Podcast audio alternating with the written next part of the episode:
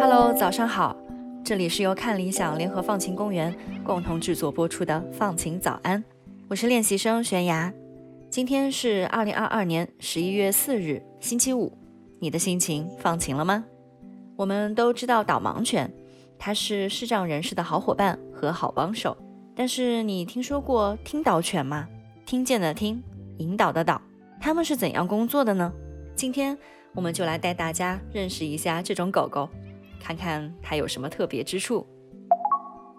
什么是听导犬呢？听导犬又叫助听犬、导聋犬、导声犬，英文叫做 hearing dog。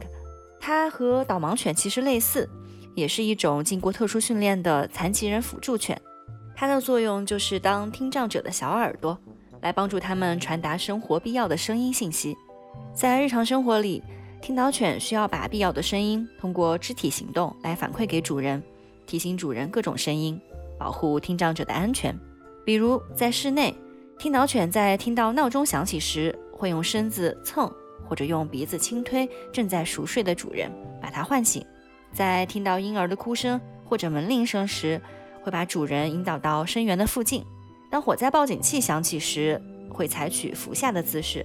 告知主人即将发生危险的状况。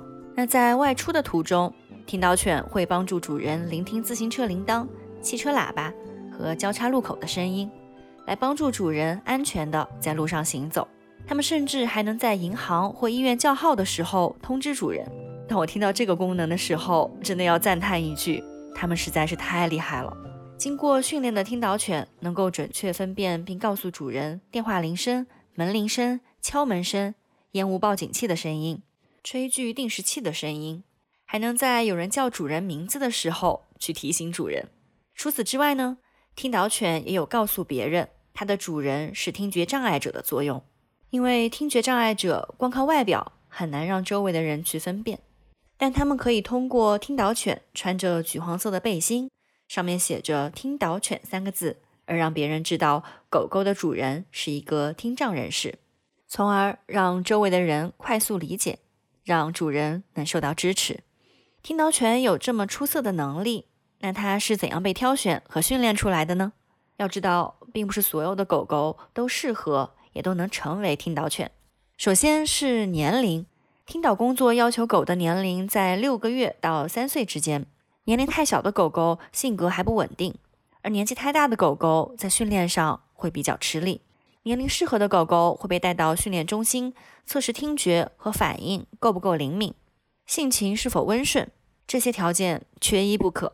然后是体型，听导犬的体型不能太大，因为它们的工作是在听到声音后用动作来提醒主人。如果主人还在熟睡，那么它需要用较大的动作扑向主人，这个时候体型太大的狗狗就可能会撞伤主人。所以身材比较瘦小。是听导犬的最佳体型。狗狗的性情也至关重要，只有那些对人没有攻击性、不乱叫、不咬人、不乱闻乱嗅、精力集中的狗狗，才有可能被选中接受特别训练。然后经过各种测试和训练，并通过考核的狗狗，才能正式被认定为听导犬。因此，它们需要完成接下来的这些过程。首先，狗狗需要进行听导犬能力倾向测试。通过测试的狗狗才能进入候选犬的队列。能力倾向测试有十多个精心设计的项目，比如你喜欢别人吗？你认为你想和人在一起吗？你能够抵抗压力吗？等等等等，需要从内到外给狗狗进行一个整体评估，最后才能确定狗狗是不是具备当听导犬的基本资格。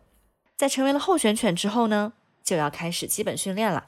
这些狗狗会进入训练所。接受听导犬训练员的训练，训练一般会分成三个阶段。第一个阶段，掌握与人生活的礼仪，在这个阶段里，主要培养狗狗的纪律和社交性，同时让它们适应人。第二阶段，训练狗狗能够对声音做出反应，学会听取和回应，并开始在公共场所进行训练。那第三个阶段就是要让未来的主人和听导犬来建立良好的关系，让他们一起生活，并且一起训练。在这个阶段，听导犬要学会坐下，学会独自在家，还要能够响应主人发出的召唤，能够对声音和手语做出反应。这样，经过几个月的强化训练，狗狗就可以为听障人士服务啦。不过，听导犬的历史还很短。一九七五年才首次出现在美国，因为听导犬训练难度大、普及程度低，所以目前在国内还是一个比较少的存在。但是依然有人在致力于听导犬的应用和推广。二零一一年，中国台湾第一只听导犬艾莉在经过一年多的训练之后，通过了测验，取得了国际认证，和它的主人携手开启了新生活。它是一只混血的雪纳瑞。大家在文稿区中可以看到它身穿工作服的照片，是不是既干净又可爱呢？但令人想不到的是，它曾经遭到弃养，被抱回去的时候，全身都脏兮兮的，连毛也统统纠结在一起。艾丽的训练师林明琴说：“要成为一只听导犬，最重要的就是要亲近人，不怕人，而且还不能贪玩，专注力一定要够，这样才能够完成工作。”在训练过程中，艾莉有时候会表现得太过于活泼，不知道要休息。他为此花了不少心思呢，才让艾莉变得动静皆宜。因为只有当一只听导犬能够让自己随时能够休息，才能有足够的精力来应对突发状况。林明琴这样形容听导犬就像是人的耳朵，得随时 stand by 才行。如果你看到听导犬随同主人进入各个公共场所，或者搭乘公共交通工具时，那代表他们正在执勤，这个时候一定要谨记四不原则：不喂食、不拒绝、不抚摸、不呼叫、不干扰他的正常工作，只是在他们需要帮助的时候去提供支持。在中国大陆也有听导犬在工作，十三就是其中之一。它是一只柯基犬，它的主人是来自辽宁的邱丽君。他在谈到十三时，开心地说：“能够与它相识，我非常幸运。”对邱丽君而言，十三的陪伴让她的生活更加自由和独立。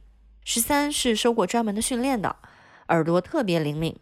现在有人来家里查水表，听到敲门声，它就会出现在主人面前，去引起他的注意，然后再跑到门前去提醒他有人来了。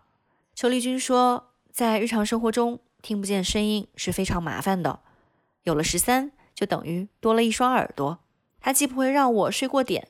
也不会让敲门的人吃闭门羹，是他让我的生活变得不一样了。